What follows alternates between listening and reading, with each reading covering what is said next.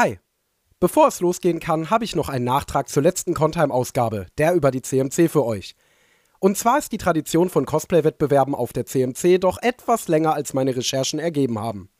Laut unserem Community-Mitglied Creative Mechanism auf Instagram gab es schon 2018 und 2019 erste Cosplay-Wettbewerbe. Während der erste davon eher eine Art Quizshow im Cosplay war, war die Präsentation 2019 wesentlich professioneller und mit Eden Cosplay sogar eine fachkundige Person als Schiedsrichter angeheuert. Ich bedanke mich herzlich bei Creative Mechanism für diese spannenden Hintergrundinfos und wünsche euch jetzt ganz viel Spaß bei der neuen Ausgabe der Nana One Contime. Ihr hört die Nana One Contime, der Podcast von und über Anime Conventions in Deutschland. Heute als Publisher auf Anime Cons. Eine wunderschöne Tageszeit wünsche ich euch, werte Zuhörende, und heiße euch recht herzlich willkommen zu einer neuen Ausgabe der Nana One Contime, dem Podcast über Anime Conventions in Deutschland. Ja, und auch wenn wir wettertechnisch den Winter leider Gottes noch nicht ganz abgehängt haben, haben wir einen guten Teil davon schon hinter uns. Ich selber hasse es ja wirklich abgrundtief, wenn es schon so mega früh dunkel wird. Aber den Wendepunkt da haben wir ja jetzt auch schon gehabt. Das heißt, es ist jetzt jeden Tag ein kleines bisschen später. Man könnte also quasi sagen, der Winter neigt sich langsam aber sicher doch dem Ende.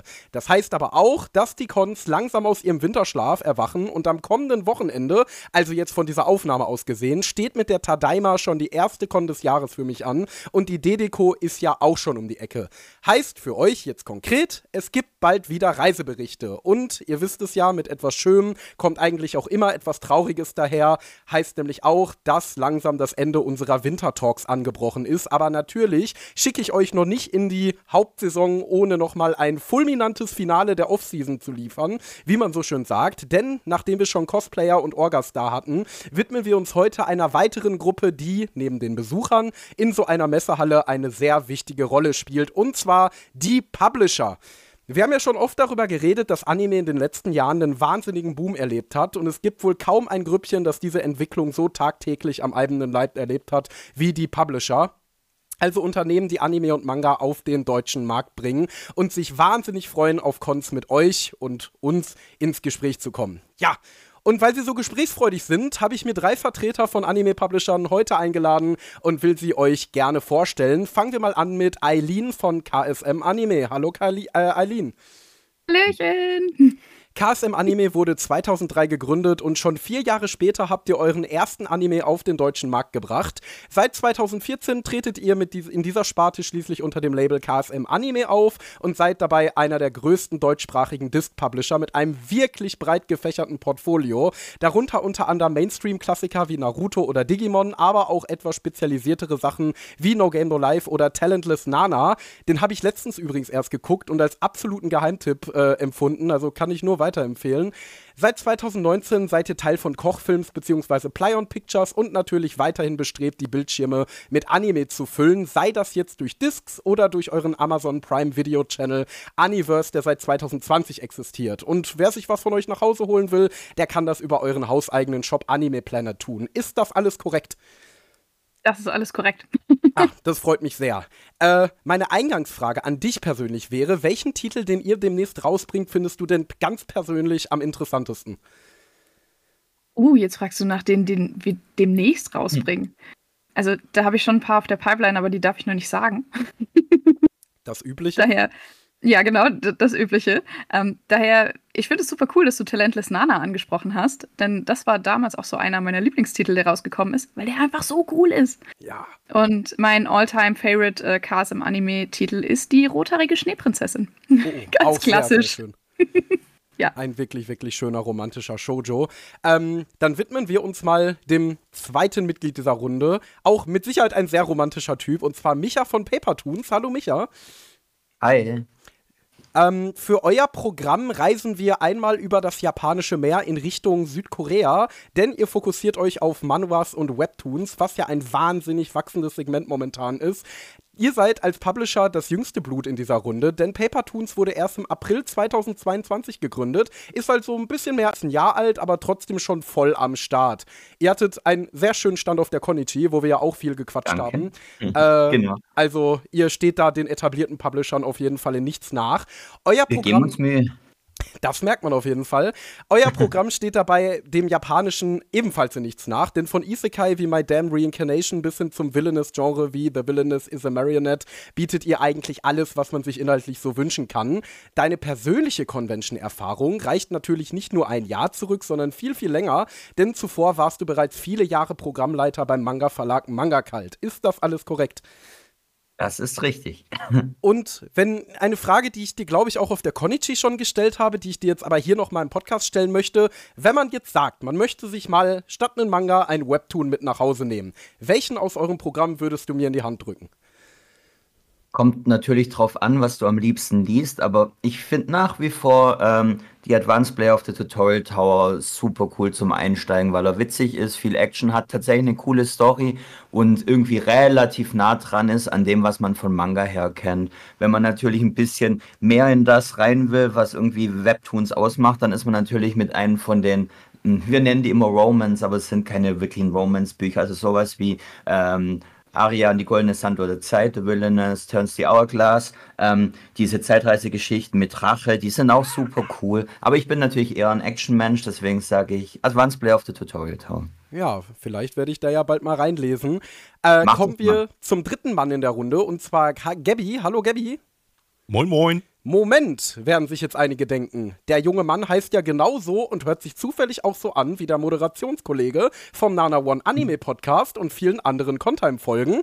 Das könnte daran liegen, dass er es ist. Aber wie schon oft erwähnt, macht Gabby ja nicht nur die besten Podcasts der Welt, sondern ist auch in der Industrie fleißig und hat schon einige Convention-Stände von der anderen Seite gesehen. Trotzdem noch mal ein kurzer Rundown deiner Vita, die wir hier schon ein paar Mal hatten. Angefangen hast du als Video-Engineer bei Anime On Demand, Gott habe es selig, anschließend Crunchyroll und bist nun schließlich beim französischen Streamingdienst ADN gelandet, der ja schon so halb den Sprung nach Deutschland gewagt hat und diese Season mit Titeln wie Shaman King Flowers, Gushing Over Magical Girls und Ponnomichi seinen Simulcast-Einstand feiert. Herzlichen Glückwunsch Glückwunsch dazu. Dankeschön.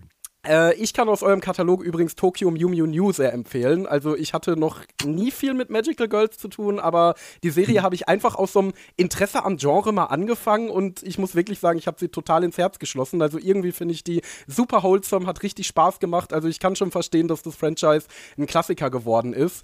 Ähm, für AOD hast du auch einige Male Standbetreuung gemacht und darüber auch schon ein paar Mal hier im Podcast geredet. Wenn ihr da ein paar mehr Details wollt, dann checkt doch mal die erste Folge mit dem Thema Meine erste Con oder die Folge über die Animagic. Und auch an dich habe ich natürlich eine Frage zum Einstieg. Und zwar, was sind denn deiner Meinung nach in eurem derzeitigen Katalog die besten Argumente, warum sich der werte Zuhörer oder die werte Zuhörerin jetzt sofort ein Abo machen sollten?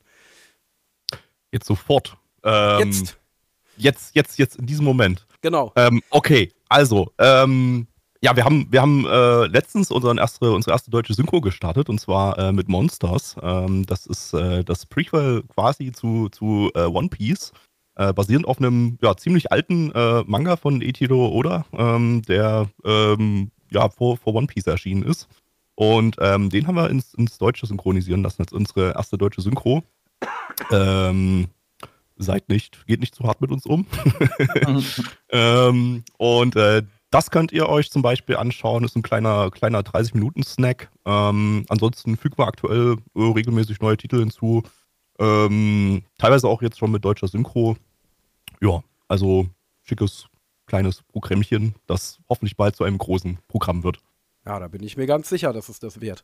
Bevor wir hier voll ins Thema einsteigen, gibt es wie immer den Hinweis, die Nana One Contime ist ein Schwestern-Podcast zum Nana One Anime Podcast, in dem wir in jeden neuen Titel der aktuellen Season reinschauen und unseren Senf dazugeben. Wir haben gerade frisch mit der aktuellen Winterseason angefangen, also falls ihr da noch ein paar Tipps wollt, hört sehr gerne mal bei Spotify oder Apple Podcasts in den Nana One Anime Podcast rein. So, dann widmen wir uns jetzt mal dem, weswegen wir hier sind, und zwar Conventions. Und da würde ich jetzt mal die übliche Frage in die Runde werfen: Was war eure allererste Con ever? Beziehungsweise würde ich sie hauptsächlich an Eileen und Micha formulieren, weil Gabby, du hast ja schon ein paar Mal. Ich habe die Frage, glaube ich, schon ein paar Mal beantwortet. Ja, genau. Deswegen. Darf ich anfangen? Ja, bitte. Uh, es war äh, 2017 die Konichi. Ich habe es nämlich als Anime-Fan nie zu Conventions geschafft. Das heißt, erst in dem Moment, in dem ich bei KSM Anime angefangen habe, ähm, konnte ich mal auf Anime-Cons gehen.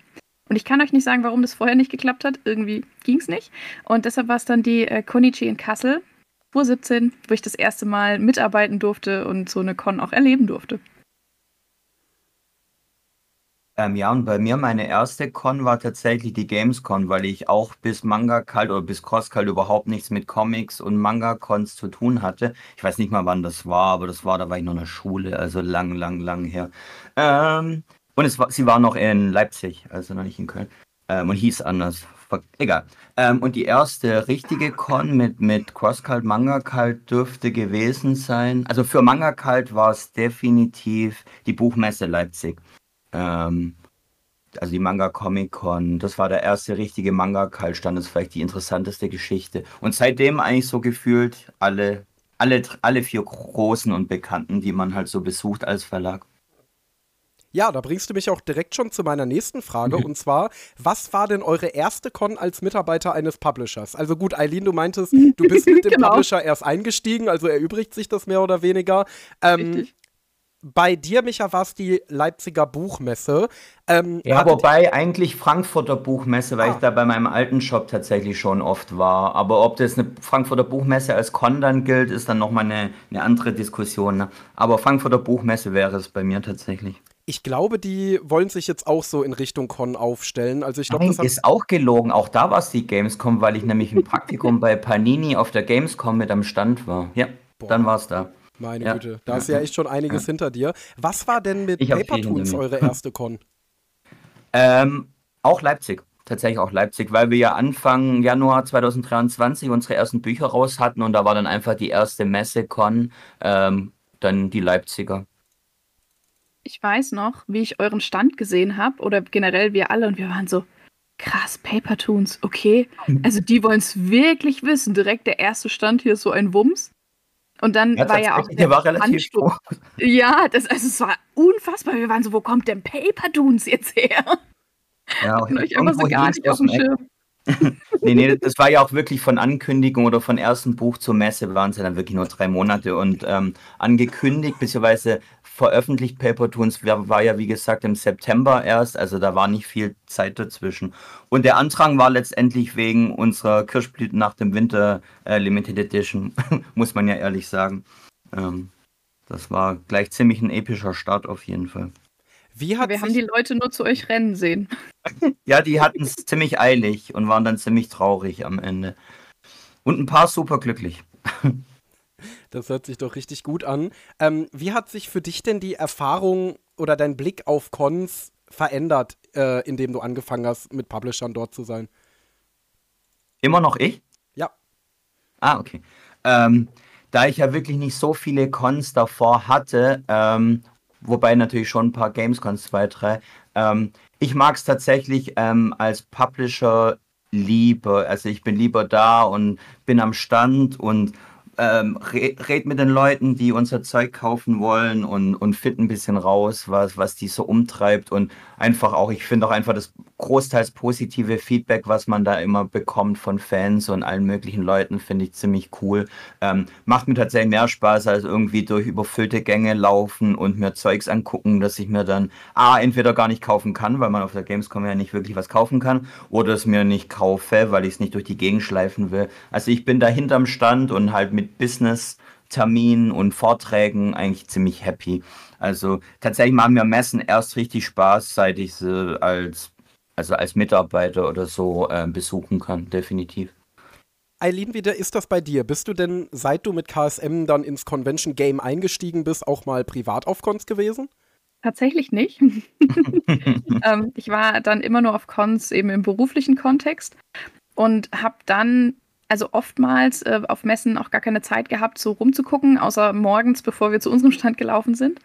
Und ähm, habe dann aber auch manchmal einfach so Zeitfenster, wo ich ganz gemütlich über die Con laufen kann. Ähm, zum Beispiel letztes Jahr Dokumi, das war total cool, weil da konnte ich mal so eine richtige Messe so erleben. So, hoch, ja, wir schlendern mal rum. Ähm, weil wir da einfach ein bisschen mehr Standpersonal eingeplant hatten und dann konnte ich mir quasi auch eine Pause gönnen. Und äh, ja, aber ich ähm, stimme da Micha zu. Also ich bin auch einfach super gerne hinterm Tresen und verkaufe unsere Produkte und äh, kann mich zum Beispiel auch hinsetzen. um eine Pause zu machen. Wir haben nie Stühle, wir haben nie Stühle, wir vergessen immer die Stühle zu machen. Oh, Oh nein. nein.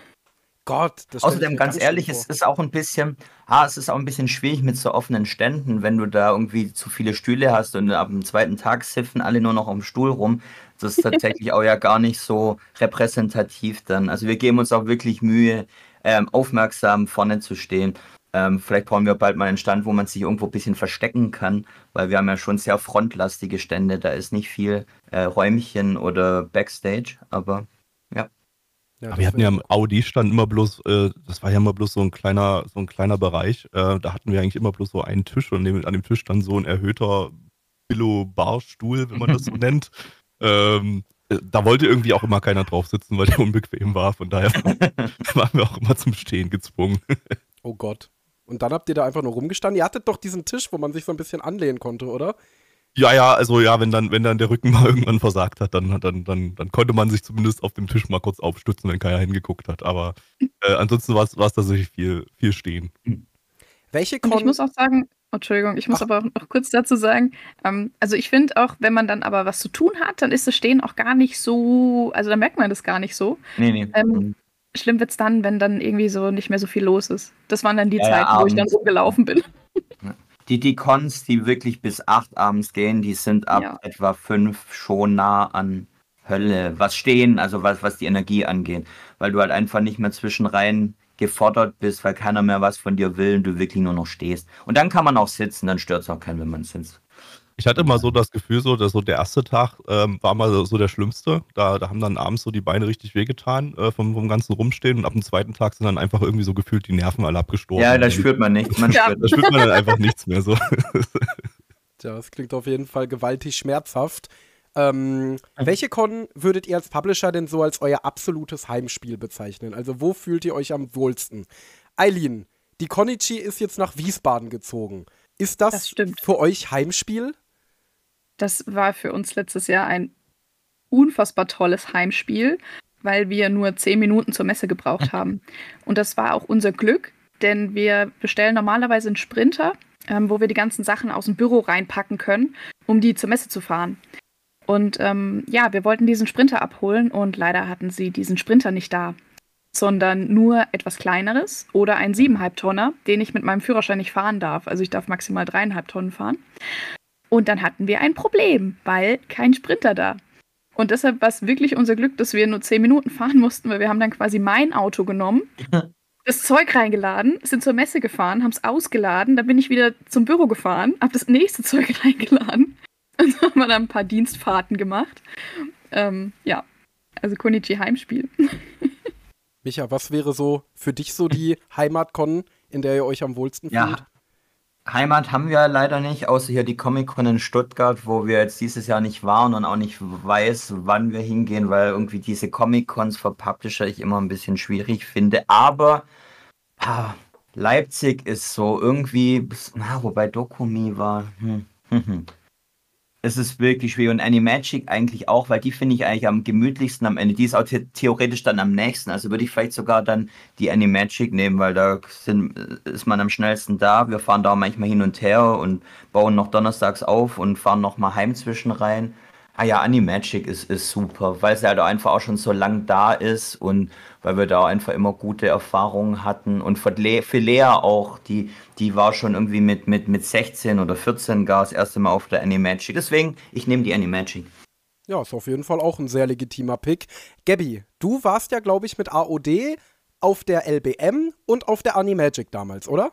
Genau, genau. Wir haben äh, andere, andere Cons haben wir immer aus äh, ja, organis- organisatorischen Gründen, weil das, ja, weil, weil das Budget dann nicht gereicht hat. Ach so, Äh, ja, weil das äh, wäre eine haben, wir dann, haben wir dann immer nur die LBM und die, die Animagic besucht. weil genau das Anders wäre eine. Frage, die wollte ich dir eigentlich schon immer mal stellen und ich tue es jetzt hier in aller Öffentlichkeit im Podcast. Warum Gott. wart ihr eigentlich nie auf der Dokumi? Obwohl das so eine riesige Con ist, gab es da nie einen AOD-Stand. Woher? Ich, ich, weiß, also, also ich, ich, ich weiß ehrlich gesagt gar nicht mehr so genau, ob es wirklich so Budgetgründe waren oder ob es einfach nicht richtig gepasst hat zeitlich oder so. Äh, es war auf jeden Fall nie wirklich im Gespräch, kann ich, kann ich an der Stelle sagen. Also wir haben nie, wir haben nie drüber geredet, äh, abseits der LBM und der Animagic noch AOD-Stellen zu machen und haben dann stattdessen so ein bisschen Audi-Werbematerialien dann einfach an den KC-Ständen dann, dann ausgelegt für die, für die Dokumi. ähm, ja, das hat sich einfach nicht ergeben. Also hätte sich vielleicht dann irgendwann mal ergeben, aber äh, man kennt ja die Geschichte.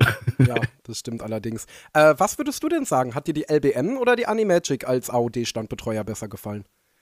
Also ich würde auf jeden Fall sagen die Animagic, weil da war man einfach, äh, das, das hat sich irgendwie näher an den Fans angefühlt, während die LBM, ja, da ist halt alles sehr, sehr groß gewesen und sehr überlaufen. Und äh, da hatte man nie so die wirklich die Möglichkeit, so sehr mit den, mit den Fans so ins Gespräch zu kommen. Und da sind auf der Animagic auf jeden Fall coolere Gespräche so entstanden. Ähm, zumal wir ja jetzt äh, kein, wir hatten ja mit Audi keine, keine Verkaufsstände. Ähm, ich war auch nie an den KC-Ständen, muss ich an der Stelle sagen. Also ich kann jetzt auch nicht sagen, wie, äh, ja, wie es, wie jetzt, wie es jetzt an Verkaufsständen für mich gewesen wäre, aber äh, bei Audi, das war ja nur, äh, waren ja immer Aktionsstände. Also wir hatten dann immer, wir hatten jetzt einmal so eine, so eine Stickerjagd, wo dann mit verschiedenen anderen Manga- und Anime-Publishern äh, ja, zusammen, zusammengearbeitet wurde und die Leute dann so schnitzeljagdmäßig durch die Hallen laufen konnten und Sticker einsammeln konnten, die sie dann so ein Sticker-Album eingeklebt haben. Ähm, das war auf der Animagic, das, ich glaube, auf der LBM haben wir das in irgendeiner Form auch äh, durchgeführt. Äh, äh, ich glaube, mit Stempeln oder so, ich habe es nicht mehr in Erinnerung. Ähm, und äh, ja, die, und dann halt das berüchtigte Bällebad.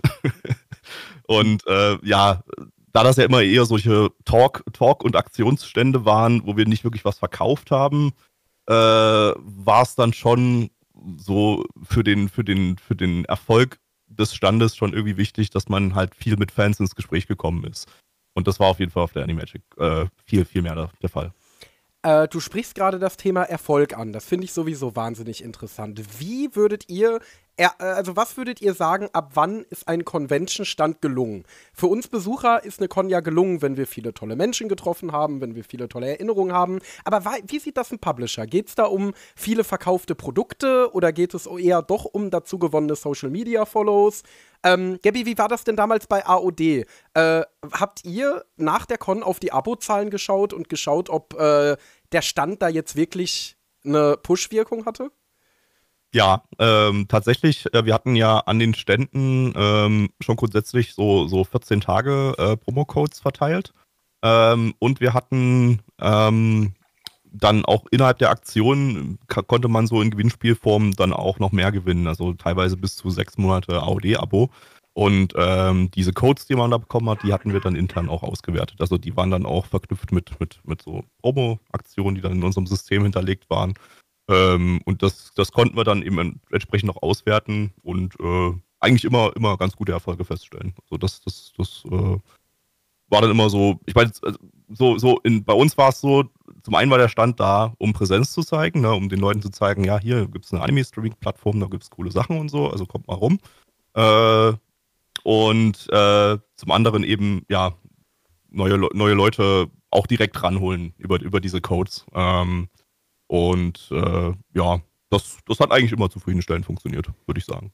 Wie sieht das denn bei den anderen aus? Micha, ist für Paper-Toons ein Convention-Auftritt dann erfolgreich, wenn ich mir von jeder eurer Serien einen Band einstecke? Oder reicht es schon, wenn ich Paper-Toons auf Insta followe und jedem erzähle, dass es euch gibt?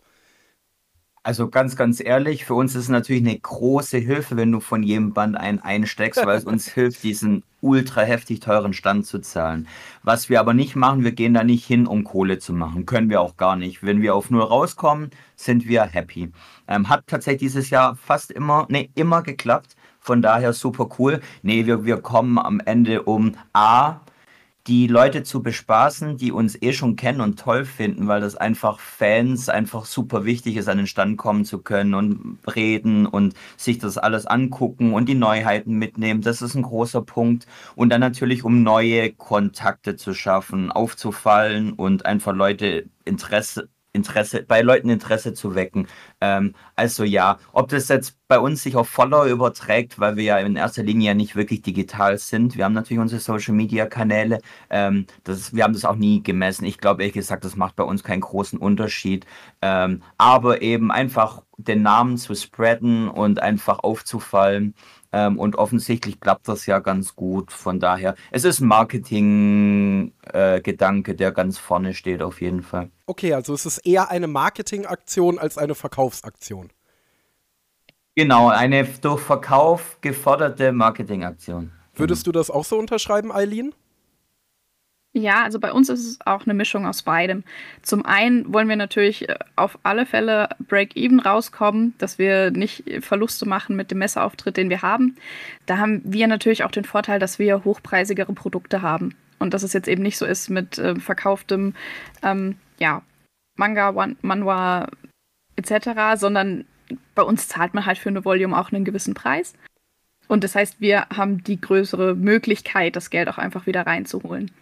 Ähm, als ich damals angefangen habe bei KSM, war es Anime, war es aber auch viel, wir wollen da sein, wir wollen ähm, sichtbar werden, wir wollen gerade da, zum damaligen Zeitpunkt einfach auch Kase und Peppermint die Stirn bieten und uns so ein bisschen ähm, gerade bei den Fans auch zum Publisher der Herzen mausern. Also das war unser erklärtes Ziel. Und ja, also dafür haben wir das dann auch einfach immer genutzt. Wie das kann man auch einfach aufmessen am besten. Okay. Genau, ja.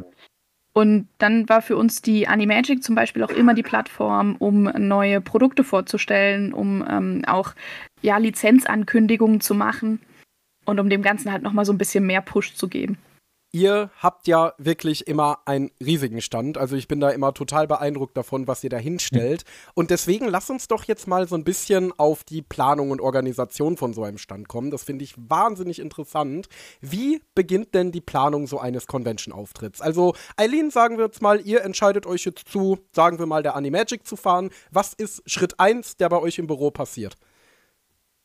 Schritt 1 ist, einmal den Hauptorganisator der Animagic anzuklingeln, ähm, Thomas Webler, um einfach mit ihm zu besprechen, was für Flächen können wir haben, was für Werbemittelflächen können wir auch haben, also was für Möglichkeiten haben wir von der Messe aus. Und dann kriegen wir da ein Angebot und gehen das entsprechend durch, haben unsere Ideen im Kopf, wie soll der Stand aussehen, brauchen wir Aktionsflächen. Ähm, letztes Jahr hatten wir, also 2023, 90 Quadratmeter Standfläche, was immens groß ist. Und ähm, aber die wir auch einfach auch gebraucht haben, um so unsere Top-Titel auch zu präsentieren. Und ja, also die Messeplanung geht für eine Animagic in der Regel im November, Dezember los. Meine Güte. Ja. Das ist ja super früh. äh, ja. Micha, arbeitet da ihr damit genauso viel Vorlauf? Ja, ich wünschte. also ich meine, ich meine klar, die, die grundsätzlichen Stände, die buche ich, sobald ähm, die Aufrufe kommen und also auch der Animagic Stand ist mit Thomas auch schon eigentlich direkt nach der letzten gebucht. Solche Sachen, ja klar, damit man einfach seine Flächen hat. Was ja bei uns auch sowieso ein ganz großes Glück war, dass wir einfach von Jahr 1 überall so gute äh, Platzierungen hatten was natürlich auch ein bisschen mit, mit Ultraverse zusammenhängt, weil wir dann immer da in deren Nähe gepackt wurden, was richtig cool ist. Vor allem auch auf der Animagic haben wir eine super Platzierung. Ähm, ich schweife ab. Äh, genau, also die Standplatzierung ist sehr früh die Planung, da wir ja, da ich ja, also ich mache die tatsächlich und ich mache das immer irgendwie nebenher und zwischen rein und dementsprechend läuft es dann auch. Also klar, Hotels sind gebucht, ähm, aber zum Beispiel, wir sind immer noch dran mit einem Standbauer, jetzt wirklich unseren eigenen Stand oder halt mit einem eigenen Standbauer das zu machen und für Leipzig, das jetzt in irgendwie nicht mal mehr drei Monaten ist, äh, ist der Stand noch nicht ganz fertig. Also ähm, es ist, ist alles recht knapp. Manche Sachen werden früh geklärt, manche liegen viel zu lang oder einfach die ganze Messebestellung und so, das mache ich schon immer dann äh, noch rechtzeitig, aber leider nicht so mit Vorlauf, wie ich das vielleicht gerne hätte. Da müsste dann jemand kommen, der für, für uns plant, das wäre großartig. Ja, bestimmt okay, sagen wir, wir haben jetzt unsere Standfläche, wir haben jetzt so die grundsätzliche Planung. Was wäre dann der nächste Schritt? Also wie designen wir unseren Stand? Wie entscheidet ihr, wo kommt welcher Schriftzug hin, wo kommt welche Werbung hin und so weiter und so fort? Was sind da so die Schritte? Also wir machen das abhängig von unserem VÖ-Plan. Wann haben wir welche Veröffentlichungen im Jahr? Wie wichtig sind die Titel? Was jetzt so hart klingt, aber ich weiß, wir haben natürlich nur Top-Titel bei uns im Portfolio. Aber vielleicht gibt es da auch den einen oder anderen, der rauskommt, aber von dem wir uns jetzt vielleicht auch nicht so viel erwarten. Und ähm, danach gehen wir, was sind die Titel, die wir wirklich ähm, hervorheben wollen. Was für Grafikmaterial haben wir auch? Denn gerade bei den älteren Titeln, wie jetzt eine Königin der tausend Jahre, ähm, mussten wir auch schauen, gibt es Grafikmaterial das denn her, dass wir eine Plane bedrucken, die drei Meter hoch ist? Weil wir wollen natürlich auch, dass das dann sehr hochauflösend und schick aussieht. Und ja, also so gehen wir dann immer an die Sache ran. Bei Papertoons auch? Ja, ja, also das ist, das ist, das ist schon alles. Also wir haben ja noch das große Glück, dass unser Programm, wobei auch nicht mehr so klein ist, wie ich das gerne hätte, aber letztes Jahr war es noch äh, No-Brainer, man nimmt halt mit und gut. Und wir hatten dann über unser Kassensystem so ein bisschen nach Leipzig was wie verkauft, paar Analysedaten. Da kann man dann ganz gut planen. Ähm, aber jetzt nächstes Jahr wird es hart. Also der Stand wird jetzt ein bisschen größer noch, dass wir ein bisschen Ui. mehr Platz haben, Zeug aus. Also nicht, nicht massiv größer, einfach die, die Legeflächen, die Theken, einfach ein paar mehr, so ein Quadratmeter insgesamt alles mehr, dass wir das Zeug überhaupt noch unterkriegen, weil es wächst halt schon schnell, selbst wenn du zweimonatlich Serien veröffentlichst. Wir brauchen ja in jedem Programm zwei, drei bis vier neue Reihen, neue Releases, sonst gehst ja verloren, also dann erinnert sich ja keiner mehr an dich, wenn nichts Neues, Cooles ankündigst. Ja, nächstes Jahr wird es deutlich haariger, aber ich denke, wir werden definitiv noch 2024 alle Bände noch dabei haben. Ab 25 wird dann vielleicht sowas wie Soulmate oder Who Can Define Popularity, also praktisch eine unserer ersten Titel, die sich dann bis dahin auch echt durchverkauft haben, fliegen dann vielleicht vom Tisch mit bisschen Pech. Oder landen unter der Theke, dass man immerhin, wenn man nachfragt, dann den haben kann. Aber, aber die Nachfrage wird nicht mehr groß sein bei solchen Titeln in zwei Jahren, ist einfach so. Ja, das passiert dann leider. Also ja. hier bei uns ist es auch so, wir haben, also jetzt gerade Animagic, weil Animagic ist halt für uns so die größte Messe und ähm, da hatten wir jetzt nochmal in die Produktliste geschaut, wir hatten halt knapp 8000 Produkte dabei. oh mein Gott. Das meine ist Hölle, sehr viel. Das ist sehr viel, ja. Und das alles in deinem Auto zur Konichi? nee, es war ja die Animagic, da hatten wir es zum Glück angeliefert bekommen. Auf, ich glaube, sechs Paletten. Aber, aber es ist trotzdem gigantisch viel. Also ich will niemals mehr als drei Paletten mitnehmen müssen, sonst weine ich auf jeden Fall. Dass so palettenweise läuft, wild auf jeden Fall. Ja, ja. Ähm, aber, aber klar, die Animes sind natürlich auch voluminöser. Also wenn mit den Boxen, da musst du halt dann gleich auch noch mehr packen, dafür ist es leichter. Ne? Mal, unsere Bücher wiegen halt, sind halt Ziegelsteine, ne, mit der Farbseiten, 300 Seiten, da wiegt ein, halt ein Buch bald ein Kilo. Naja, stimmt nicht, aber die sind echt schwer. Ähm, das ist echt die Hölle jedes Mal. Da hatten wir es ja mal, haben hatten wir es ja mal gut mit unseren kleinen Boxen mit den, mit den, mit den Promocode-Karten drin. Flyern. ja. Äh, und irgendwann dann, irgendwann die riesengroßen Kisten, wo die Bälle fürs Bällebad drin waren, aber die waren zumindest jetzt auch nicht so super schwer. ja, immerhin. Ähm, Eileen, ich hatte ja gerade schon mal gesagt, ihr habt ja wirklich immer einen Riesenstand. Aber der sieht ja auch nicht immer gleich aus. Also, wenn ich mich so recht erinnere, auf der Animagic habt ihr ja immer eure lange Theke. Auf der Konichi wart ihr mehr in so einer rechteckigen, quadratischen Form. Ähm, habt ihr da so einen gewissen Stand Grundstock, den ihr quasi Tetris-mäßig zusammenpuzzeln könnt, wie ihr es gerade braucht? Und wer entscheidet, wie der Stand am Ende angeordnet ist? Also es ist bei uns so, wir hatten ganz früher mal ein eigenes Standsystem, das ähm, irgendwo eingelagert wurde in der Nähe. ähm, wir sind dann aber dazu übergegangen zu sagen, okay, wir wissen, dass unser Konzept vorsieht, wir haben Thekenelemente, um die Produkte reinzupacken und halt hinten eine Traverse. Und wie wir das am besten basteln, machen wir in Absprache mit der Messe, was eben für eine Fläche wir bekommen. Und dann war es so, dass äh, also zum einen ich Vorschläge gemacht habe, die dann auch mit meinem Vorgesetzten abgesegnet wurden. Also, dass wir halt auch geguckt haben, wie bauen wir es am besten, weil wir hatten auch auf der LBM und auf der Dokumi ähm, Helden für Herzen immer mit dabei. Eine gemeinnützige Organisation, denen wir natürlich auch ein bisschen was von unserem Stand abgeben wollten. Und ja, dann haben wir eigentlich geguckt, so, okay, wie bauen wir das am besten und welchen Messebauer haben wir auch an der Hand, der uns das einfach bringen kann, der uns die Plane drucken kann, ähm, um uns da halt so ein bisschen Entlastung zu schaffen. Gabby, wie war das damals bei Anime On Demand? Habt ihr da auch so, also du sagst ja gerade eben schon, ihr habt jetzt im Vergleich zu einem Publisher nicht so viele physische Sachen gehabt, die ihr anbieten musstet. Entsprechend habtet ihr auch keine große Theke, keine Kassen und so weiter und so fort. Wer hat sich da euer Standdesign ausgedacht? Ähm, das war immer mit Teil von der Gesamtplanung, äh, die auch den, den, den KC-Stand mit, mit äh, umfasst hat. Das hat hauptsächlich äh, Aline bei uns gemacht. Ähm, die immer großartige ähm, Messeplanungsarbeit geleistet hat. Äh, mittlerweile auch bei, einem, äh, bei einer Agentur für Messeplanung arbeitet. Ich weiß leider gerade nicht, wie sie heißt. Ähm, aber ähm, genau deshalb, äh, ja, wurden wir am Ende hauptsächlich so vor verendete Tatsachen gesetzt. Wir haben dann einfach nur den Stand betreut, aber der war dann auch schon fertig aufgebaut. Das haben dann eben entsprechende, auch wieder Agenturen gemacht, ne, ähm, in der Regel. Ähm, und äh, ja, also das Aufwendigste war dann so monatelang irgendwie mit Toei verhandeln, welches One Piece Motiv den, den Stand zieren darf oder solche Sachen zum Beispiel. Also äh, das, das, das war so das, was ich hauptsächlich dann mitbekommen habe. Ähm, ansonsten war dann ja auch nicht viel aufzubauen. Also man hatte dann eben diese, wir hatten dann unseren Würfel da mit unseren, äh, mit den, mit den, äh, äh, mit den Wänden und die Wände waren bedruckt und das hatten, haben halt die, die, die, die äh, Firmen da gemacht. Ähm, und mehr, mehr war nicht aufzubauen im Prinzip dann. Klingt voll entspannt. Im Vergleich Wir haben dann teilweise beim KC-Stand aber mithelfen müssen. Also ähm, ganz so entspannt war es nicht. Okay, also ihr müsst schon wirklich auch beim Aufbau tatkräftig mithelfen oder äh, organisiert man für sowas Agenturen? Teils, die kosten Geld. Ja. die kosten Geld. Also man, man, man, organisiert die Agentur so weit, wie man äh, das irgendwie dem Chef gegenüber noch, noch, noch äh, gewährleisten kann. Und äh, alles darüber hinaus muss man selber machen. So, darauf läuft es am Ende immer hinaus. Also muss man auf jeden Fall auch Muskelschmalz mitbringen und nicht nur ein guter Verkäufer und Werbemensch sein, sondern auch ordentlich was in der Arme haben. Also jetzt kann ich ja mal die Geschichte bringen, weil es ist jetzt schon ein paar Jährchen her. Ähm, ich wurde bei KSM eingestellt, ohne dass mein Kollege das wusste. Damals Erik Stadel.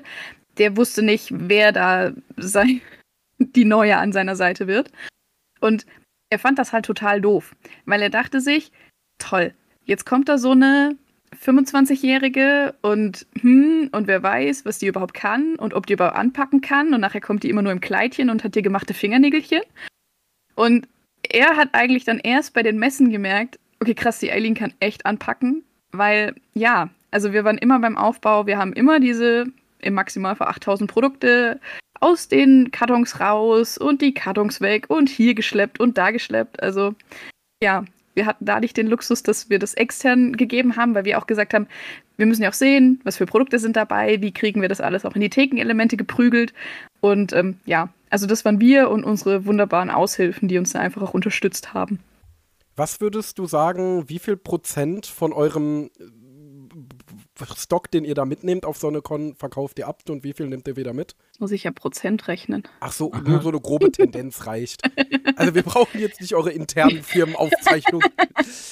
Also, wir haben so und so viel Umsatz gemacht.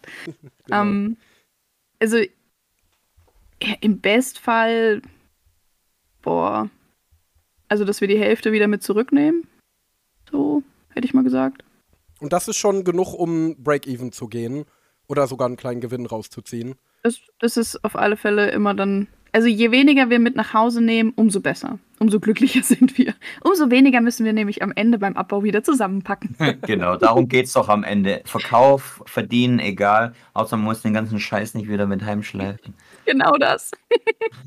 Ist das bei dir auch immer so gewesen, Micha, dass ihr so etwa die Hälfte wieder mitgenommen habt?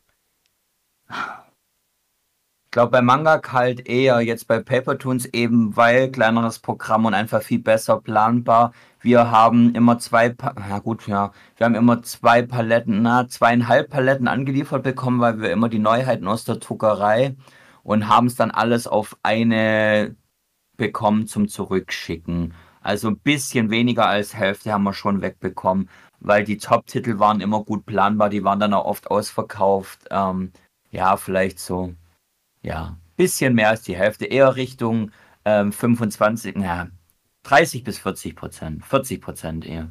Ja, aber das ist ja dann doch auch schon trotzdem einiges. Ja, ja. Ja, ja, klar. Also du kannst, das ist ja immer das ewige Problem mit allem, was man verkauft. Da um viel zu verkaufen, musst du viel mitbringen und ähm, du kannst es nicht komplett abdecken, dass dass du einfach irgendwie nur noch für zehn Bücher mit heimnimmst. Ich glaube, das schafft fast niemand. Ähm, geht halt. Und je größer das Programm wird, desto weniger funktioniert das Ganze. Hm. Ja, das kann ich mir sehr gut vorstellen. Ähm, wie eng erfolgt denn die Zusammenarbeit mit den Conventions? Also ist es das so, dass ihr da quasi sagt, yo, wir hätten gerne Standfläche und die sagen, alles klar, hier habt ihr eine Standfläche und das war's? Oder bekommt ihr da auch tatkräftige Unterstützung in Form von Helfern, in Form von Ressourcen und so weiter und so fort? Also bei uns war das nie der Fall. Also die Zusammenarbeit mit der Convention ist so, dass du dann noch deine Ausstellerinformationen bekommst. Klar, dass du weißt, wo du kann, wo kannst was anliefern. Aber dass wir jetzt da auch mit irgendwelchen Volunteers von der Messe zusammengearbeitet haben, zum Beispiel, das war bei uns nie so. Ähm, wir haben dann halt quasi das alles auch intern aufgeteilt. Und es kommt auch so ein bisschen auf die Messe drauf an ähm, weil gerade die, also jetzt Leipziger Buchmesse, ähm, da steht halt auch eine Messegesellschaft dahinter, da gibt es die bürokratischen Abläufe. Also, ja. Aber daher. Micha, Ich weiß nicht, wie das bei euch so ist. bei euch auch immer so gewesen? Ähm, ja, also du kriegst, ich meine, du kriegst, du kriegst das geholfen, also wir, stopp.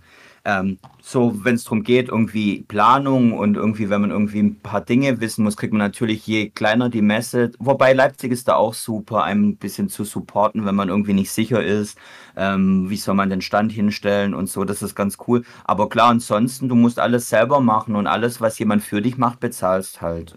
Ähm, wir haben halt dann, wir lassen unsere Stände immer komplett hinstellen, weil wir haben gar niemanden, der, der die aufbauen kann, aber zum Beispiel Bücher da irgendwie reinpacken und von den Palettenladen, das machen Lea und ich und manchmal ein paar von Leas Freundinnen, wenn die schon Zeit haben am Donnerstag. Aber Animagic haben wir komplett zu zweit aufgebaut. Ähm, wobei das nicht stimmt, unsere Grafikerin kam dann später und hat ein bisschen geholfen. Aber ja, klar, du musst entweder zahlen oder du machst es selbst. Hm. Tja, also da wären wir wieder beim Thema Muskelschmalz. Ähm, wie läuft denn der Transport? Also gerade bei so einem Riesenstand wie ihr ihn habt, Eileen, habt ihr auch vom Stand her alles im Sprinter dabei oder müsst ihr manchmal schon einen LKW mieten für alle Wände und alle Theken und alles, was ihr da habt? Also zum Glück, äh, Sprinter, äh, Sprint, der Sprinter ist wirklich für die Sachen, die wir aus dem Büro mitnehmen. Also die ganzen ähm, kleinen Werbemittel in Form von Goodies, die wir auch immer mit dabei haben. Und äh, ah, was ist da noch so alles drin? Zum Beispiel auch Getränke für uns. Ähm, also der ist immer sehr vollgepackt. Aber das Ganze, was Standbau betrifft, das müssen zum Glück nicht wir dahin packen, sondern das macht dann ähm, eben die Messebaugesellschaft, weil das, Ja. da, das würde uns auch an unsere Grenzen bringen. Ähm, es ist auch so, dass die Ware angeliefert wird, bei uns direkt vom Lager aus. Und manchmal müssen wir die dann im Sprinter mit zurücknehmen, damit die vom Büro aus wieder ans Lager geschickt wird. Manchmal wird die aber auch abgeholt. Und uns natür ist natürlich auch am liebsten, wenn die direkt von der Messe wieder abgeholt wird, weil dann müssen wir uns darum quasi nicht kümmern mit, kriegen wir jetzt die Paletten noch in den Sprinter? Hm, wer hat am besten Tetris gespielt? Und wenn der Stand dann erstmal steht, wie geht's dann weiter? Also wie ist der Ablauf von eurer Anreise, bis ihr zu Hause völlig erschöpft durch die Tür fallt? Genau so. Also, ähm, ich hatte es ja schon ein bisschen angeteasert. Wir treffen uns dann immer mit einem Aufbauteam, das aus unseren Cosplayern auch schon besteht, die einfach sagen, okay, sie helfen beim Aufbau. Und dann ist es stundenlanges Ware auspacken, in die Tresen stopfen und äh, Kassen, Kasse aufbauen, gucken, dass alles funktioniert, Fernseher aufhängen, weil wir ja auch immer dann noch ähm, Episoden laufen hatten und eigentlich schauen, dass dieser Stand äh, sch- schön aussieht und vorzeigbar. Ähm, gucken, dass auch wirklich alles da ist. Und ja, dann gibt es bei, also bei uns, wir haben immer am Messetag selbst uns relativ frühzeitig getroffen, um alle Produkte auch auspreisen zu können, um das Messeteam so ein bisschen einzuschwören und zu sagen, na hier, was passiert, was haben wir für Aktionen auch, gerade wenn wir Aktionsstände haben, haben wir Ehrengäste mit dabei. Das sind ja auch alles noch so wichtige Infos. Und ja, dann stürzen wir uns ins Messegetümmel, Getümmel, ähm, ackern durch, ackern durch, schlafen sehr wenig. Und dann geht's irgendwann nach Hause. Ist das bei den anderen auch immer so gewesen? Ja, also wir, wir waren ja meistens äh, immer zu, zu, äh, zu zweit immer am Stand. Das hat dann immer so ein bisschen durchrotiert. Ähm, also bei mir war es jetzt zum Beispiel so, ich musste dann, zumindest bei den Animagics, äh, immer dann einmal äh, an einem Tag äh, dann auch zur, zur Panel-Moderation, äh, wo wir unsere neuen Titel vorgestellt haben. Da mussten dann entsprechend äh, andere Leute mit an den Stand. Ähm, teilweise auch eben auch vom äh, KollegInnen vom, vom äh, KC-Stand, äh, die dann dort mit ausgeholfen haben. Und äh, ja, ansonsten, ja, die meiste Zeit war es dann eben bei uns äh, Leute bespaßen. Äh, wir hatten zu gewissen Zeiten dann auch immer so eine so, so kleine Aktion, wo wir dann uns als Mikrofon gestellt haben und eben mit den Leuten irgendwelche kleinen, kleinen Spiele gemacht haben. Ähm, auf der Leipziger Buchmesse teilweise dann auch auf der diesem schwarzen Sofa heißt es, glaube ich. Ja, ich glaube, schwarzes Sofa war es. Schwarz, ja, ja, schwarz. Genau, genau. Ähm, und äh, ja, mitunter dann eben zu gewissen Zeiten dann so, so Synchronsprecher-Panels auch, wo man Unterschriften sich holen konnte und so. Also nicht direkt Panels, also so äh, Synchronsprecher-Handshake-Events mit, mit, äh, mit Unterschrift, äh, mit, mit, mit Autogrammstunde, genau. Tja, das Ich klingt auf liebe auch Fall- Panels. Ja, das Also ich liebe wirklich, das auch so zu moderieren und die ganzen Ehrengastbetreuung. Und dann, weil du es gerade angesprochen hattest, mit ihr wart ja immer nur so zu, quasi zu zweit am Stand oder relativ überschaubar. Also auch hier Animagic, wir hatten ein Standteam, das umfasste 30 Leute. Weil ich mich habe, ich habe mich zum Beispiel letztes Jahr gar nicht für den Stand selbst eingetragen, weil ich halt wusste, okay, ich renne eigentlich nur durch die Gegend, um halt irgendwelche Panels zu halten, Ehrengäste zu machen oder sonst irgendwas. Und dementsprechend haben wir halt auch die Personalplanung gemacht, dass jeder eigentlich auch wusste, was ist die Aufgabe und ähm, ja, auch sowas wie Essen beschaffen. Das sind so die Kleinigkeiten, an die man dann irgendwann denkt. Ja, das war auch immer so die spannenderen Momente dann so, dass, äh, dass äh, klar am, am Stand rumstehen, mit, mit, mit Leuten, mit den Fans interagieren und so ist cool äh, und so, aber dann, dann eben die, die, die, die, Abwech die, die Abwechslung kam dann eben durch die, durch die Panels, dass man dann eben den Leuten äh, die neuen Veröffentlichungen vorgestellt hat und so. Also da, da war ich dann immer ganz froh, dass es dann mal so ein bisschen vom, vom äh, Rumsteh am Standalltag rüberging in, in ein bisschen mehr Action. Wart ihr denn aufgeregt bei euren Panels? Äh, nee, ich denke nicht. Also, das ist, die Leute sind ja auf den Conventions immer super, super gemütlich drauf. Von daher ist man da selber halt auch gemütlich drauf und, und äh, äh, rattert, rattert da locker seine, sein Programm ab, äh, macht ein bisschen Späße mit den Leuten und äh, wir hatten mal, wir hatten mal zu Harukana Receive, das war so ein Volleyball-Anime, ähm, den wir dann äh, für Audi angekündigt hatten, so eine Simulcast-Lizenz. Haben wir dann auch einfach ein einen Volleyball in die Menge geworfen und die Leute haben ein bisschen gespielt, so während des Panels. Das hört sich wirklich ziemlich nice an. Ähm, Eileen, KSM tut sich ja immer mit einer regelrechten Armada an Verkäufern hervor. Wobei gerade in den letzten Jahren, wie du ja auch gerade schon angesprochen hast, immer wieder Cosplayer dabei sind.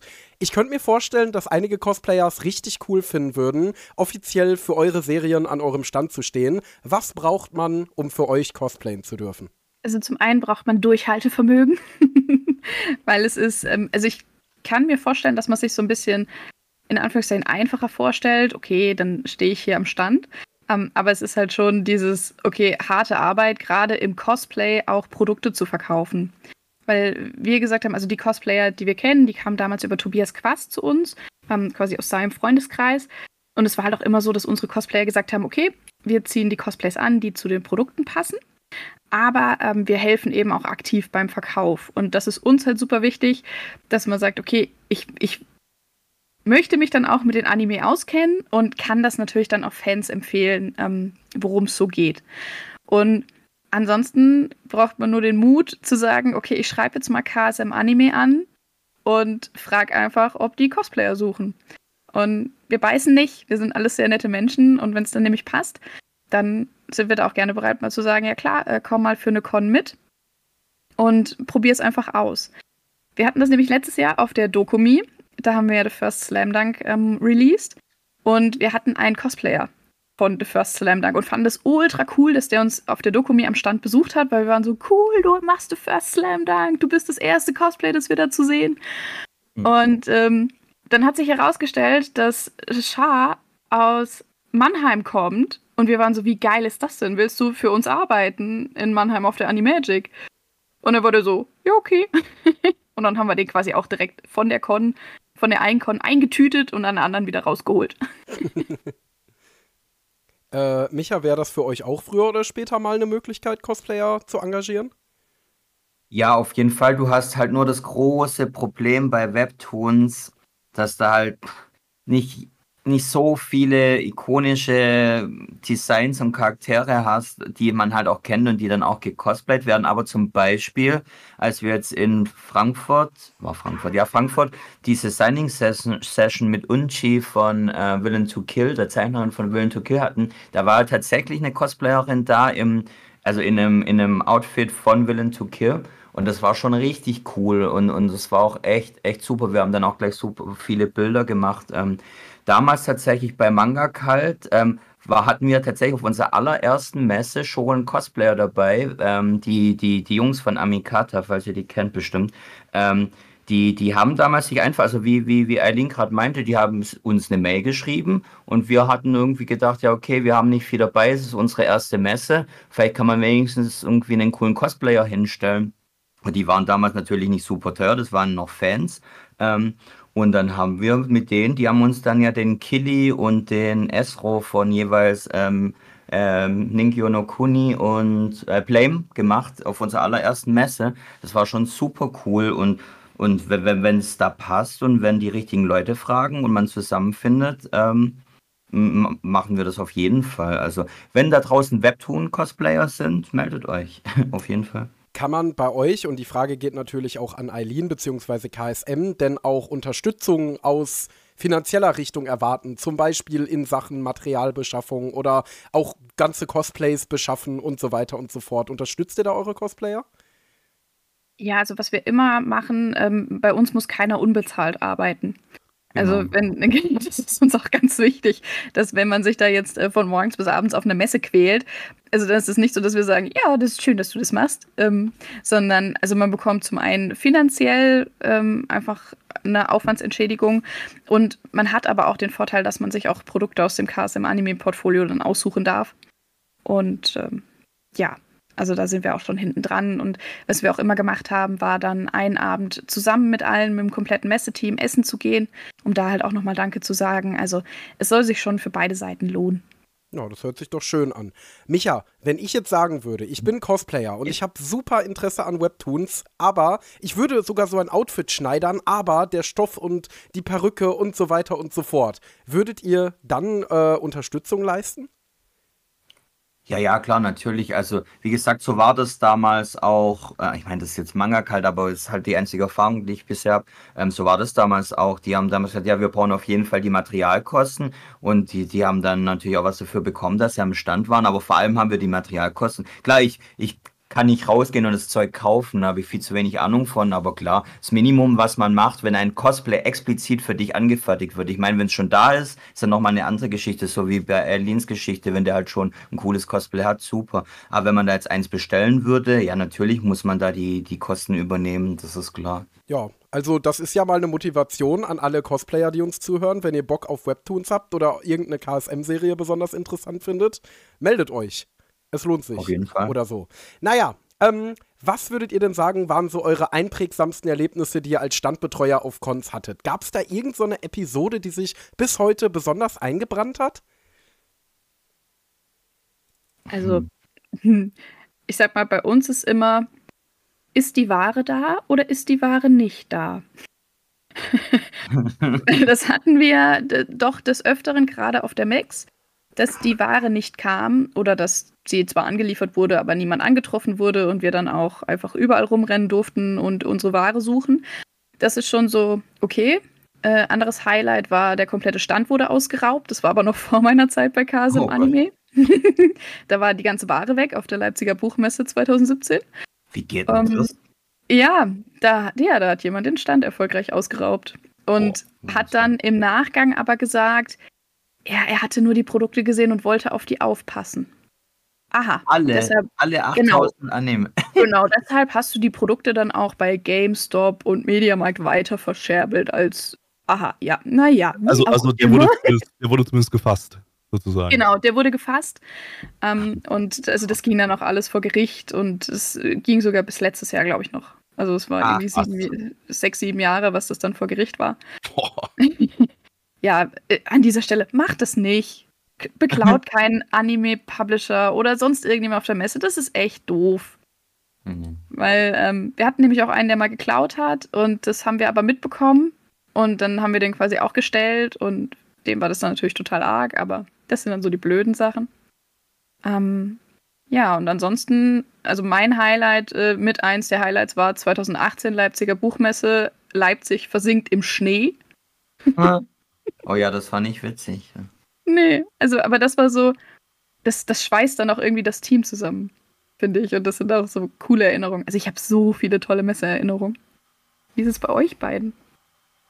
Hm. Äh, weiß nicht, ob jetzt der Moment wäre, wo ich die Bällebad-Geschichte erzählen muss. Zum dritten Mal in diesem Podcast? Ich glaube schon.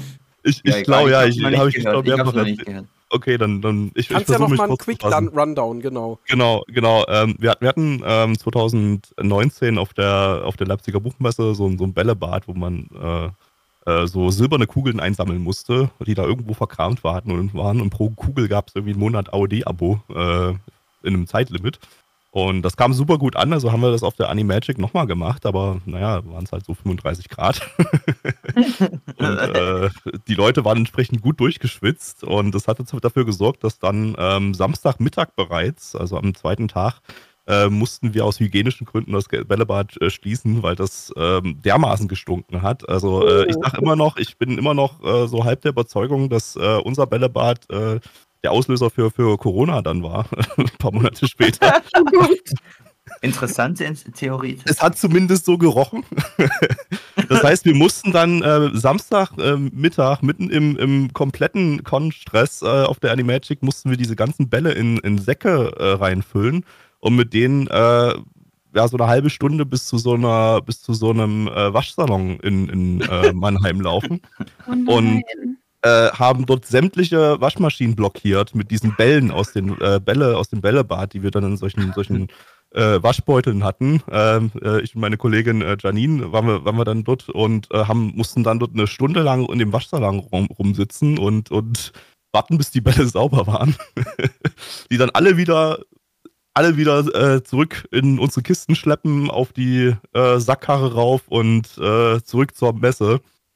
Und das hat unglaublich viel Zeit äh, gekostet. Und ähm, Sonntagmittag mussten wir das Bällebad erneut schließen, weil weil die, weil wir einen, neu, einen erneuten hygienischen Unfall hatten. Oh Gott, das hat sich ja gar nicht gelohnt. Das hat sich überhaupt nicht gelohnt, nee. Also es hat sich dann irgendwie doch irgendwie gelohnt, weil genug Leute da waren, aber es war, es war so ein extremer Stress.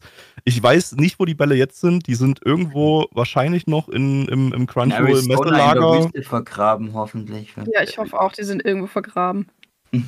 Also, ich, ich, ich weiß nicht, ob sie mittlerweile vernichtet wurden. Wenn nicht, dann existiert da wahrscheinlich irgendwelches Leben, das man nicht, das man nicht, das man nicht kennt. Also, das ist äh, irgendwo tief im Crunchyroll-Messelager, wenn da jemand mal nachgucken möchte. Ich würde es nicht empfehlen. Micha, gab es bei euch auch irgendwas in Richtung hygienischer Vorfälle oder anderer Geschichten? Nee, außer mich nicht wirklich. ähm, ähm, nee, und uns, unsere einprägsamsten Erlebnisse und gilt für Manga kalt, wie jetzt auch aktuell schon wieder für, für Paper Toons, ist tatsächlich so, wenn man eine Limited Edition verkauft und dann wirklich als ziemlich kleiner neuer Publisher, also damals Manga kalt ja wie heute Paper Toons, ähm, dir die Leute einfach den Stand einrennen und du dann irgendwie natürlich sehr viel Freude mitkriegst, weil jeder, der eine kriegt, ist irgendwie der glücklichste Mensch der Welt. Ähm, und dann halt auch wirklich sehr, sehr viel ähm, Trauer und Niedergeschlagenheit, wenn es halt nicht ganz geklappt hat. Ähm, und das, das, das ist immer was, also die, die Schlange jetzt ganz speziell in Leipzig bei, bei, bei, bei der Kirschblüten Limited Edition, für das, dass wir wirklich zum ersten Mal da waren mit echt wenig Büchern. Ich meine, es war April, da hatten wir vier Releases bisher. Ähm, und dann irgendwie trotzdem schon die Messe Leipzig lahmlegen und es war ziemlich krass. Also die Schlange ging bis in einen von den Seitentunneln rein, hat irgendwie komplett Tokyo Pop weggemauert für eine kurze Zeit. Ähm, das ist schon ziemlich cool. Das ist so mein, mein meine beste Erinnerung. Natürlich gibt es dann auch die kleinen Geschichten, wie, wie bei den anderen beiden, einfach Teamgeschichten, wo man einfach Spaß hatte und äh, nette Gespräche mit Leuten und die habe hab ich wirklich immer. Ich rede immer ziemlich viel mit jedem, der vorbeikommt und das macht eigentlich immer Spaß. Nur hat man dann natürlich nicht so singuläre äh, Gespräche, die einem jetzt für immer im, im Sinn bleiben. Ja. Ja, aber kann ich mir vorstellen, dass da euer erst, eure Limited Edition, dass das so eingeschlagen ist, dass einen das freut. Vor allem, wenn man eh gerade einen neuen Publisher gegründet hat und das jetzt so dein genau. Baby ist, ähm, kann ich mir schon vorstellen. Was ich mich immer schon mal gefragt habe, wo lagern euer, eure Stände eigentlich, wenn sie gerade nicht genutzt werden? Also unsere gar nicht, weil wir immer bisher ähm, einfach von den Messen die Stände hochziehen lassen und die werden dann leider am Ende, also sind Mittheken und der Rest wird verschrottet, also die, die, die Rückwände, also die bedruckten Rückwände. Ähm, genau, also wir haben keine Lagerung. Oh nein, könnt ihr die nicht verlosen oder so? Das ist ja super. Das ist tatsächlich bei der, bei der, bei der Konichi haben wir die, das waren so, das war dieses ähm, ähm, Stoffstecksystem, wo man den Stoff in den Rahmen, da haben wir die Stoffbanner mitgenommen, die liegen jetzt im Büro und wir haben keine Ahnung, was damit machen. Das ist immer so traurig, weil halt das wirklich ja weggeschmissen werden muss und ich sage an der Stelle auch muss. Ja, Denn ja. Ähm, die japanischen Lizenzgeber geben uns das ja frei für den expliziten Fall. Hier geht auf Messe, ihr dürft das da dann auch ausstellen als Rückwandbanner. Das heißt, wenn ich jetzt aber hergehe und einem Fan, äh, einem Fan das einfach schenke oder halt abschneide oder wie auch ja, immer. Halt leider nicht. Und genau, und dann erscheinen da Bilder auf Social Media, dann kriegen wir als Publisher natürlich auf den Deckel. Weil dann der japanische Lizenzgeber sagt, ey, wie kann das sein? Wir haben euch das für die Messe freigegeben und jetzt hat da jemand dieses Bild. Und dann gibt es echt Probleme. Und also wir haben manche auch nicht übers Herz gebracht, wegzuschmeißen. Die haben wir jetzt in unserer berühmten Kammer des Schreckens. die auch wirklich nur kurz vor der Messe betreten wird. So, auch so typisch so, lebt hier irgendwas? Haben wir irgendwelche Sachen vergessen? Ach nein. Und da lagert auch äh, euer ganzes Standmaterial? Also da, ähm, die Tickenelemente und so weiter kommt alles über den Standbau, aber da lagern dann die Werbemittel auch, die wir noch haben, oder zum Beispiel auch ein paar übrig gebliebene Digimon-Aufsteller und solche Schätze. Und da, ja, also da packen wir dann alles rein, auch die Kassensysteme. Und deshalb auch Kammer des Schreckens. Und Gabby, du meinst, die Überreste vom AOD-Stand, wenn er denn noch existiert, sind irgendwo in Berlin im Crunchyroll Café Messelager. Teils, ja. Also ich, ich denke, vieles wird auch vernichtet worden sein, weil am Ende so, ähm, ja, du wirst nicht dasselbe Motiv dann zwei Jahre in Folge oder so nutzen, höchstens dann nochmal für die nächste Messe oder so. Also von der, bei der Buchmesse hatten wir, glaube ich, mal einmal ein, ein, ein One-Piece-Motiv oder so, das wir dann auf der Animagic nochmal einmal verwenden konnten. Ähm, aber äh, so grundsätzlich, äh, ja, danach, danach hat ja, hat es ja keinen Sinn, die Sachen aufzuheben. So, dann, wie gesagt, man kann nichts damit machen. Äh, und dann wird es halt verdichtet. Aber ich, äh, ich glaube, da ist, ist so einiges noch an, an, an Retro-Standelementen ist da irgendwo in dem Lager. Wobei ich jetzt ehrlich gesagt, ich bin jetzt da schon eine Weile raus. Ne? Ich weiß es nicht, was, äh, äh, ob jetzt überhaupt noch dieses Messelager existiert, äh, was da drin ist und so weiter, das kann sich ja alles äh, jetzt äh, komplett geändert haben. Da sind ja viele, viele KollegInnen auch, auch weg. Hm. Tja, hoffen wir mal, dass er noch existiert. Wäre schon irgendwie schön, wenn er eines Tages wieder auftaucht. Andererseits, wie du schon sagst. mal die, die, die Kiste öffnen. Ne? die Kiste mit dem Bällebad drin. ähm, auf so einer riesigen Con wie der Dokumi oder der Animagic, da kommen ja eigentlich so ziemlich alle Publisher zusammen. Wie ist da so die Stimmung untereinander? Seid ihr gerne Standnachbarn oder herrscht da schon eher so ein Konkurrenzkampf? Natürlich hassen wir uns alle. wie, wie kann das sein, dass ihr Attack on Titan bekommen habt und wir nicht? Also das schon. Das, das, das, diese Gespräche führen wir doch definitiv. Aber ähm, nein, also ich mag das auf Messen auch so gerne, weil ich habe noch keinen, wo ich sage, äh, finde ich jetzt aber doof, sondern ich freue mich auch immer total, weil das die Gelegenheit ist, einfach auch ähm, ja die Menschen der anderen Publisher wieder zu sehen und einfach mal äh, gemütliche Schwätzchen zu halten, wenn es dann abends auch so Richtung Ausstellerparty oder sowas vielleicht geht.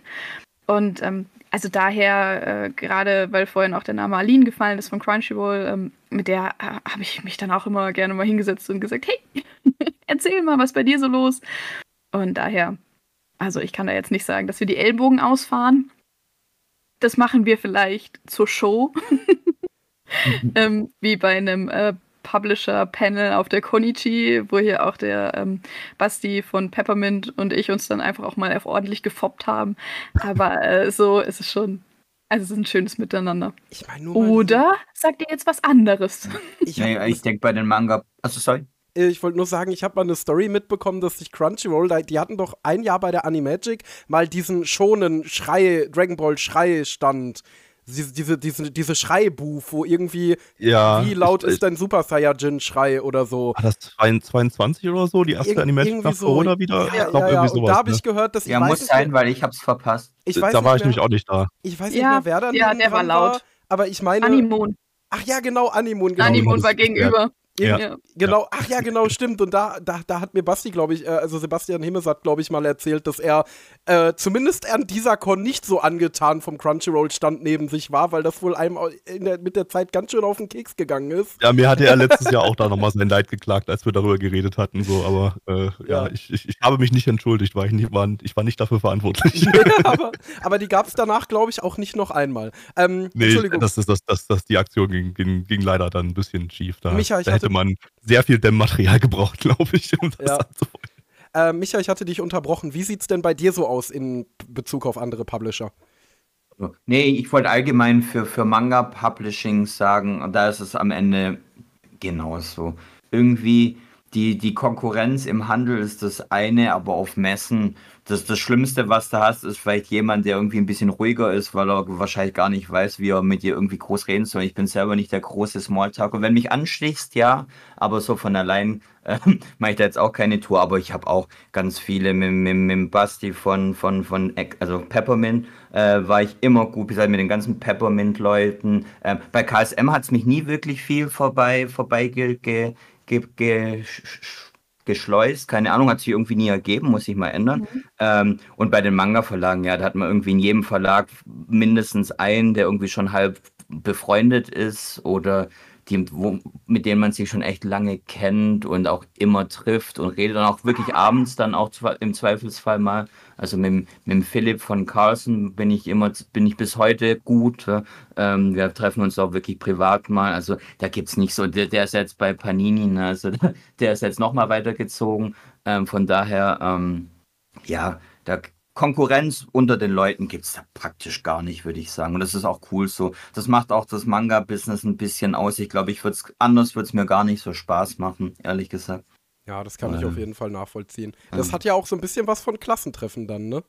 Ja, genau. genau Definitiv. Findet ihr denn, dass sich in den letzten Jahren äh, eine Veränderung in der Con-Landschaft abgezeichnet hat, dadurch, dass das Thema Anime immer größer und größer wird? Sie werden halt größer, ne? Ja, und es gibt viel mehr, also gerade auch von den kleinen Conventions. Stimmt, weil, ja, ja. also wir sind ja auf äh, fünf Messen in der Regel immer. Und ähm, die anderen Messen haben uns dann teilweise auch angefragt, wo wir aber gesagt haben, okay, das tut uns total leid, aber wir können es auch vom Personal nicht, her gar nicht stemmen, weil ja das Kernmesseteam aus vier Personen bestanden hat. Und ähm, wir dann halt gesagt haben, okay, aber wir sponsern euch. Also wir schicken euch Gewinne für eure Messen oder auch mal ein bisschen Werbematerial. Ähm, aber ja, also es wird einfach viel, viel mehr. Ja, das stimmt auf jeden Fall. Ich meine, das kriegen wir hier im Podcast ja am besten mit, wenn wir über Conventions berichten. Ähm, jetzt wollen wir mal ein kleines bisschen so ins Fantasieren gehen. Wenn ihr unendlich viel Platz und Budget hättet, was würdet ihr an eurem Stand umsetzen? Also würdet ihr euch so einen richtig gigantischen Stand bauen wie die Game Publisher auf der Gamescom? Nee. Nee. Ich hätte tatsächlich gern ein Display, weil wir ja ziemlich viele ähm, Trailer für unsere Webtoons haben. Ähm, muss nicht mal groß sein. Ich meine, klar, so ein massives wie Ultraverse auf der Animagic dieses Jahr hatten, würde ich auch nehmen. Ah, gut, ich darf ja, ich darf ja, was ich will. Ne? Ja, dann sowas in die Richtung, so eine LED-Wand. Nicht zu groß, einfach so, dass es cool kommt. Ja, und viel mehr brauche ich eigentlich gar nicht. Wirklich einen coolen Cosplayer, ein paar Promoter, irgendwie ein größeres Team, dass ich nicht alles allein machen muss mit Lea zusammen. Ähm, da wäre ich eigentlich schon glücklich. Also Größe finde ich gar nicht so relevant eher auffall, also auf, dass, dass es auffällt mit einer Videoleinwand, mit gutem Licht. Ähm, irgendwie, das fände ich am spannendsten. Und Platz für die Bücher. Ja, also Platz ist definitiv auch was, ähm, wo wir gesagt haben, okay, Platz ist halt super wichtig. Und wir haben eigentlich immer da davon geträumt, ähm, das ähnlich zu haben wie Peppermint, mit diesem, du hast ein Kauferlebnis. Also wir das haben wir auf der Animagic so ein bisschen zumindest umgesetzt, mit du kommst halt bei uns rein, wir haben super viele mhm. Stände mhm. auf beiden Seiten, ähm, aber das ist noch mehr abgegrenzt ist mit, okay, du bist jetzt im KSM Anime, Universe, Anime Planet Bereich, um mal quasi sowas zu erschaffen, zu kreieren. Aber das ist budgettechnisch immer ein bisschen schwierig. Ja, allerdings. Ja, das wäre bestimmt mega cool. Gabby, wie wäre das denn bei dir, wenn jetzt ADN sagen würde, hey Gabby, du machst jetzt für uns einen Stand auf der Dokumi, Geld spielt keine Rolle. Was würdest du dann alles umsetzen? Also ich würde erstmal sagen, ähm, ich bin bei euch als äh, Video-Engineer eingestellt ähm, und nicht als Lass uns mal jemand anders machen. Man gibt das, sucht gefährlichst jemand anderes dafür, aber ähm, aber äh, wenn ich Ideen beisteuern dürfte, also ich hatte mal, ich glaube 2018 oder so am AOD-Stand oder so, hatten wir da mal so ein, so ein, so ein äh, Screen, also so ein Screen hatten wir immer, so ein Fernseher, äh, wo so Trailer liefen und so. Ähm, wir hatten mal, ein Jahr hatten wir dann so relativ viele so richtig cool animierte so Sakuga-Szenen aus verschiedenen Titeln aus unserer, aus unserem Port Portfolio. Und da waren die Leute häufig so ziemlich an den, an den Bildschirm gegluht. So, das, das war, war sehr auffällig. Und wenn man dann so unendlich Geld hat oder so, so für so einen Stand, ähm, wäre das so in groß, glaube ich, richtig cool, wie so ein Globe irgendwie so. Und in jede, egal in welche Richtung du guckst, hast du irgendwelche geil animierten Anime-Szenen oder so. Das, das wäre, glaube ich, ganz cool. Ja. Oh ja. Oh, hier The Sphere aus Las Vegas, einfach in ja, klein auf Genau, genau, genau, genau, Einfach so ja. eine Sphere in, ja. so, in so einer Halle. Ja, das wäre ziemlich episch. Oh ja, das wäre cool. Ja. ja. Ja, mega. Vielleicht irgendwann wird vielleicht der Anime-Markt ja so groß, dass man sich sowas leisten kann. Ähm, gut, aber Bevor wir in die weite Zukunft blicken, würde ich sagen, blicken wir mal erstmal in die Zukunft, die ein bisschen näher liegt und kommen damit auch langsam zur Abschlussfrage. Und zwar, worauf können sich die Leute bei euch so freuen? Was ist im kommenden Jahr 2024 conventionmäßig bei euch so geplant? Könnt ihr da schon irgendwelche schönen Dinge teasern? Nein. Ja, nein. Also bei Cars im Anime ist es so, ich habe ja vorhin gesagt, eigentlich in der Regel sind wir auf fünf Conventions. Jetzt dieses Jahr wird es so sein, dass die Animagic schon mal fest eingeplant ist. Und alles weitere wird sich zeigen. Also Leipziger Buchmesse sind wir höchstwahrscheinlich nicht. Ähm, Dokumi ist auch nur mit Fragezeichen. Konichi bietet sich natürlich an durch die Nähe zu Wiesbaden. Aber das ähm, weiß man alles noch nicht, äh, weil jetzt sind wir kurz vom Ende, jetzt kann ich das sagen. Ähm, ich höre bei Kars im Anime auf, Athanasios auch.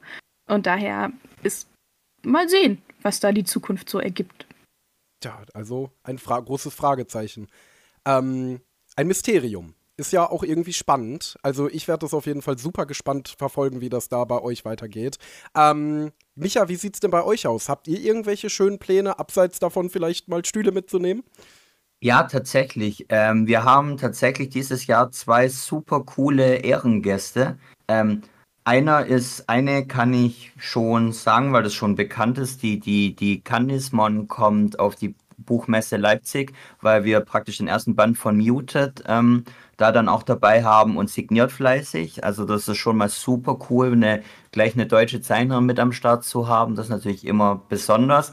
Und für die Dokumi haben wir einen mega coolen Gast. Das kann ich, das, morgen, morgen wird es, glaube ich, verkündet. Ich will nicht lügen. Morgen kommt noch eine Titelankündigung. Ähm, also in, morgen zum Instagram Zeitpunkt der Podcastaufnahme. Das heißt, wenn der Podcast ah, ja, ist, okay. können die Leute wahrscheinlich ist auf eure Social Media Profile gehen ja. und sich anschauen. Oh, dann kannst du es ja jetzt eigentlich schon sagen. Ich weiß, ey, Lea, Lea, Lea reißt mir irgendwie alles ab. Ähm, ich, ich, ich weiß wirklich nicht, ob das schon verkündet wird, aber es ist eine super coole Zeichnerin und die ist, wir haben schon alles geplant jetzt, die kommt zur Dokumi und das wird sehr cool. Ja, das also, doch richtig nice. Be beobachtet unser Social Media, bald wird es angekündigt. Das klingt richtig, richtig nice. Nun, dann möchte ich euch auch erstmal dafür danken, dass ihr hier so einen niceen Podcast-Auftritt hingelegt habt. Wenn ihr den Vol Gästen bei Instagram folgen wollt, dann folgt doch KSM unter dem Handle äh, @ksmanime oder Papertoons unter @papertoons_de oder schaut auf deren Website in deren Programm vorbei. Vielleicht findet ihr etwas, das euch gefällt und könnt euch ein Stück von Eileen oder Micha nach Hause holen. Ansonsten schaut doch unbedingt. das klingt irgendwie falsch. Klingt so ein bisschen ich nach Zombie-Apokalypse. mitgesprochen. Ich habe bei Bell mitgesprochen. Ich durfte einen Satz sagen. Uh, was hast du denn gesprochen da? Ich äh, war hier, wo über die anderen abgelästert wird, sage ich, und schau mal, diese Sommersprossen. Ui, also da könnt ihr euch.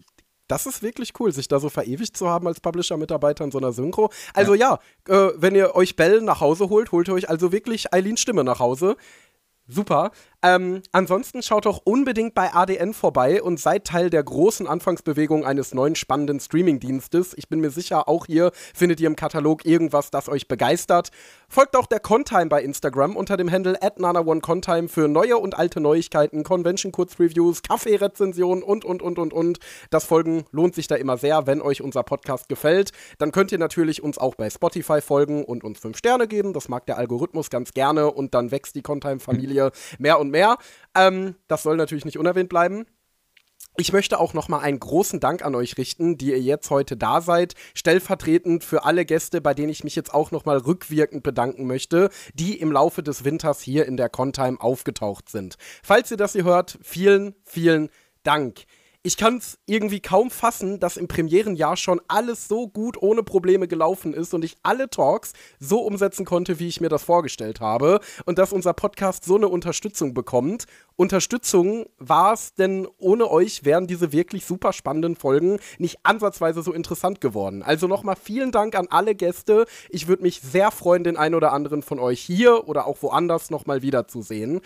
Euch, die ihr als Zuhörer natürlich am wichtigsten seid, darf ich mitteilen, dass wir gar nicht so lange ohne einander auskommen müssen, denn in voraussichtlich einer Woche wartet schon die nächste Contime mit dem ersten Reisebericht des Jahres auf euch. Bis dahin wünsche ich euch einen angenehmen Cosplay-Crunch und das letzte Wort gehört wie immer meinen Gästen. und die Gäste schweigen. Dann mach du doch direkt ja. den Anfang. Genau, ich möchte an der Stelle äh, Danke sagen für die Einladung, ähm, dass das quasi meine letzte Amtshandlung nochmal von KSM Anime-Seiten auch ist.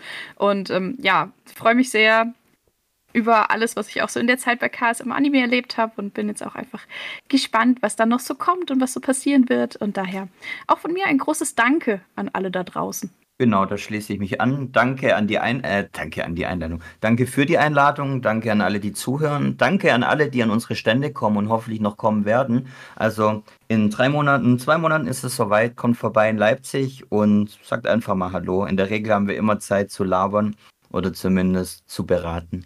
Ja, danke auch an alle. Danke auch wieder erneut an Endo für die Einladung und äh, an alle hier für das coole Gespräch. Und äh, ja, ich, ich werde wahrscheinlich dieses Jahr noch äh, äh, hauptsächlich privat auf den Cons unterwegs sein. Ähm, mal schauen, was sich sonst so ergibt. Wir müssen ja erstmal offiziell in Deutschland durchstarten mit ADN. Ähm, und dann, dann mal gucken, was, was so unsere Pläne sein werden. Ja, werden wir auf jeden Fall gebannt verfolgen. Ihr Lieben, ich bedanke mich nochmal und ich würde sagen, dann sagen wir Tschüss. Tschüss. Das war die Nana One Contime. Wenn es euch gefallen hat, checkt doch auch mal den Nana One Anime Podcast oder besucht uns auf nanaone.net. Das Lied aus dem Intro und Outro heißt Energetic Upbeat Stylish Pop Fashion und stammt von Your Tunes auf Pixabay.